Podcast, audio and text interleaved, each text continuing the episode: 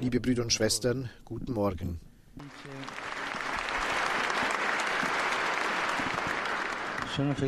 Ich bin froh, hier unter euch zu sein. Danke. Bischof Antal, für Ihre Begrüßungsworte und danke, dass Sie an den großherzigen Dienst erinnert haben, den die ungarische Kirche für die Armen und mit den Armen leistet. Die Armen und die Bedürftigen, das sollten wir nie vergessen, stehen im Mittelpunkt des Evangeliums. Jesus ist nämlich gekommen, damit er den Armen eine frohe Botschaft bringe. essi allora ci indicano Die Armen zeigen uns somit eine faszinierende Herausforderung auf, damit der Glaube, zu dem wir uns bekennen, nicht zum Gefangenen eines lebensfernen Kultus wird und nicht einer Art von spirituellem Egoismus zum Opfer fällt, also einer Spiritualität, die ich für meine eigene innere Ruhe und Zufriedenheit konstruiere und erbaue. Wahrer Glaube hingegen ist derjenige, der stört, der riskiert, der zu den Armen hinausführt und dazu befähigt, mit dem Leben die Sprache der Nächstenliebe zu sprechen. Wie der heilige Paulus sagt, können wir viele Sprachen sprechen, Weisheit und Reichtümer besitzen.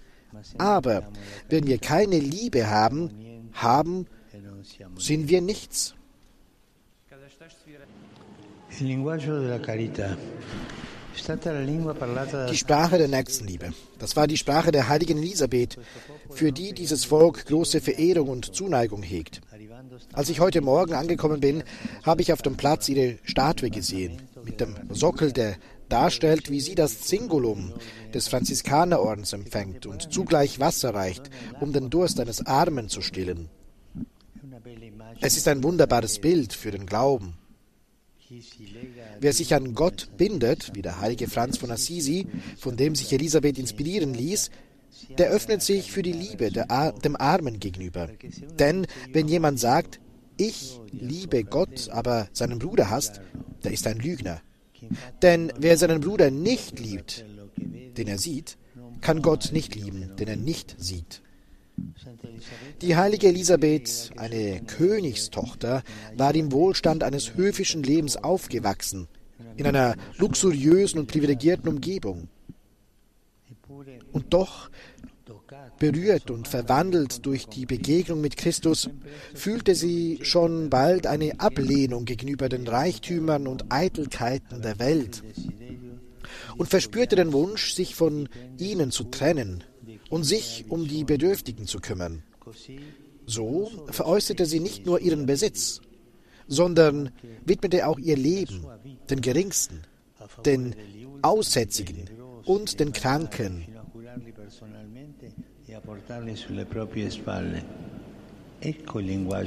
Das ist die Sprache der Nächstenliebe. Auch Brigitta hat uns davon erzählt, sagt der Papst weiter in seiner Rede, der ich für ihr Zeugnis danke. Viel Entbehrung, viel Leid, viel harte Arbeit, um über die Runden zu kommen und es ihren Kindern nicht an Brot fehlen zu lassen. Und im kritischsten Moment ist ihr der Herr entgegengekommen, um ihr zu helfen. Aber wir haben es mit ihren eigenen Worten gehört, wie hat der Herr eingegriffen? Den Schrei des Armen hört er, Recht schafft er den Unterdrückten, Brot gibt er den Hungernden und er richtet auf die Gebeugten. Der Herr kommt fast nie, indem er unsere Probleme von oben herab löst, sondern er nähert sich mit der Umarmung seiner Zärtlichkeit und weckt das Gefühl von Brüdern und Schwestern, die auf jene Probleme aufmerksam werden und nicht gleichgültig bleiben. Brigitta hat uns erzählt, dass sie dank der griechisch-katholischen Kirche die Nähe des Herrn erfahren konnte. Dank vieler Menschen, die alles getan haben, um ihr zu helfen, sie zu ermutigen, eine Arbeit für sie zu finden und sie in ihren materiellen Bedürfnissen und auf ihrem Glaubensweg zu unterstützen. Das ist das Zeugnis, das von uns verlangt wird. Barmherzigkeit gegenüber allen, besonders gegenüber denen, die von Armut, Krankheit und Schmerz gekennzeichnet sind. Barmherzigkeit. Wir brauchen, das bedeutet eben das Leid mitzutragen. Wir brauchen eine Kirche, die die Sprache der Nächstenliebe fließend spricht. Eine Universalsprache, die alle hören und verstehen. Auch diejenigen, die am weitesten entfernt sind. Auch diejenigen, die nicht glauben. Und in diesem Zusammenhang danke ich der ungarischen Kirche für ihr Engagement in der Nächstenliebe, das sehr engmaschig ist. Ihr habt ein Netzwerk geschaffen, das viele pastorale Mitarbeiter miteinander verbindet, viele Ehrenamtliche, die Caritas auf pfarrlicher und diözesaner Ebene, aber auch Gebetsgruppen, Gemeinschaften von Gläubigen, Organisationen, die zu anderen Konfessionen gehören und dennoch in jener ökumenischen Gemeinschaft vereint sind, die gerade aus der Nächstenliebe entsteht. Und ich danke euch für die Art und Weise, mit der ihr so viele Flüchtlinge aufgenommen habt die aus der Ukraine stammen. Nicht nur mit Großherzigkeit, sondern auch mit Begeisterung. Ich habe dem Zeugnis von Oleg und seiner Familie mit Betroffenheit zugehört. Eure Reise in die Zukunft, eine andere Zukunft, weit weg von den Schrecken des Krieges. Eure Reise hat in Wirklichkeit mit einer Reise in die Erinnerung begonnen, weil Oleg sich an die herzliche Aufnahme erinnerte, die er vor Jahren in Ungarn erfahren hatte als er hierher gekommen war, um als Koch zu arbeiten. Die Erinnerung an jene Erfahrung hat ihn ermutigt, mit seiner Familie aufzubrechen und hierher nach Budapest zu kommen, wo er großzügige Gastfreundschaft gefunden hat. Die Erinnerung an die empfangene Liebe lässt die Hoffnung wieder neu aufleben und ermutigt dazu, im Leben neue Wege zu gehen. Denn auch im Schmerz und Leid findet man den Mut, vorwärts zu gehen wenn man den Balsam der Liebe empfangen hat. Sie ist die Kraft, die einem hilft zu glauben, dass nicht alles verloren ist und dass eine andere Zukunft möglich ist. Die Liebe, die Jesus uns schenkt und die er uns zu leben aufträgt, trägt also dazu bei, die Übel der Gleichgültigkeit und des Egoismus aus der Gesellschaft, aus den Städten und aus den Orten, in denen wir leben, auszumerzen. Das ist eine Pest, die Gleichgültigkeit, der, das Übel des Egoismus. Sie weckt wieder Hoffnung auf eine neue, gerechtere und geschwisterliche Menschheit, in der sich alle zu Hause fühlen können. Leider sind auch hier viele Menschen im wahrsten Sinne des Wortes obdachlos. Sehr viele Schwestern und Brüder, die von Schwäche gekennzeichnet sind, einsam, mit verschiedenen körperlichen und geistigen Beschwerden, zugrunde gerichtet durch das Gift von Drogen, aus dem Gefängnis freigekommen oder aufgrund ihres Alters verlassen. Sie sind von schweren Formen materieller, kultureller und geistlicher Armut betroffen und haben kein Dach über dem Kopf und kein Haus, in dem sie leben können. Sultan und seine Frau Anna haben uns über dieses große Übel berichtet.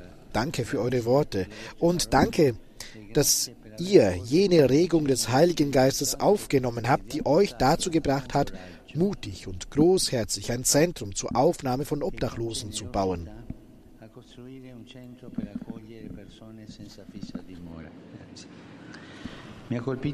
Es hat mich beeindruckt zu hören, dass ihr, ihr neben den materiellen Bedürfnissen auch auf die Geschichte und die verletzte Würde der Personen achtet, indem ihr euch um ihre Einsamkeit kümmert, sowie um ihr Bemühen, sich geliebt und in der Welt willkommen zu fühlen. Anna sagte, dass es Jesus, das lebendige Wort ist, der ihre Herzen und ihre Beziehungen heilt, weil die Person von innen heraus wieder aufgebaut wird. Das heißt, sie wird neu geboren, wenn sie erfährt, dass sie in Gottes Augen geliebt und gesegnet ist. Das gilt für die ganze Kirche. Es genügt nicht, Brot zu geben, das den Magen sättigt. Es ist auch nötig, die Herzen der Menschen zu nähren. Nächstenliebe ist nicht ein bloßer materieller und sozialer Beistand, sondern sie kümmert sich um die Person als Ganze und will ihr mit der Liebe Jesu wieder aufhelfen. Mit einer Liebe Jesu, die hilft, Schönheit und Würde wiederzuerlangen. Nächstenliebe bedeutet, Mut haben, den anderen in die Augen zu schauen. Man kann nicht schauen, äh, jemand helfen, ohne ihn anzuschauen. Um zu helfen, muss man auch den Mut haben zu berühren. Man kann einfach nicht die Almosen hinwerfen von Distan aus, aus Distanz. Man muss berühren und schauen. Und so kannst du berühren und schauen, äh, mitgehen, auf den Weg gehen mit der Person, die eben einer Hilfe bedarf, einer Bedürftigen und versteht.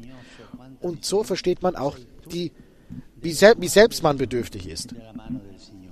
Und so spüren wir die, die Hand des Herrn. Brüder und Schwestern, ich ermutige euch immer, die Sprache der Nächstenliebe zu sprechen. Die Statue auf diesem Platz stellt das berühmteste Wunder der, der der heiligen Elisabeth dar. Es heißt, dass der Herr einmal das Brot, das sie den Bedürftigen brachte, in Rosen verwandelte. So ist es auch für euch. Wenn ihr es auf euch nehmt, den Hungernden Brot zu bringen, lässt der Herr die Freude aufblühen und verleiht eurem Leben den Duft der Liebe, die ihr verschenkt. Brüder und Schwestern, ich wünsche euch, dass ihr stets den Duft der Nächstenliebe in die Kirche und in euer Land tragt. Und ich bitte euch weiterhin für mich zu beten.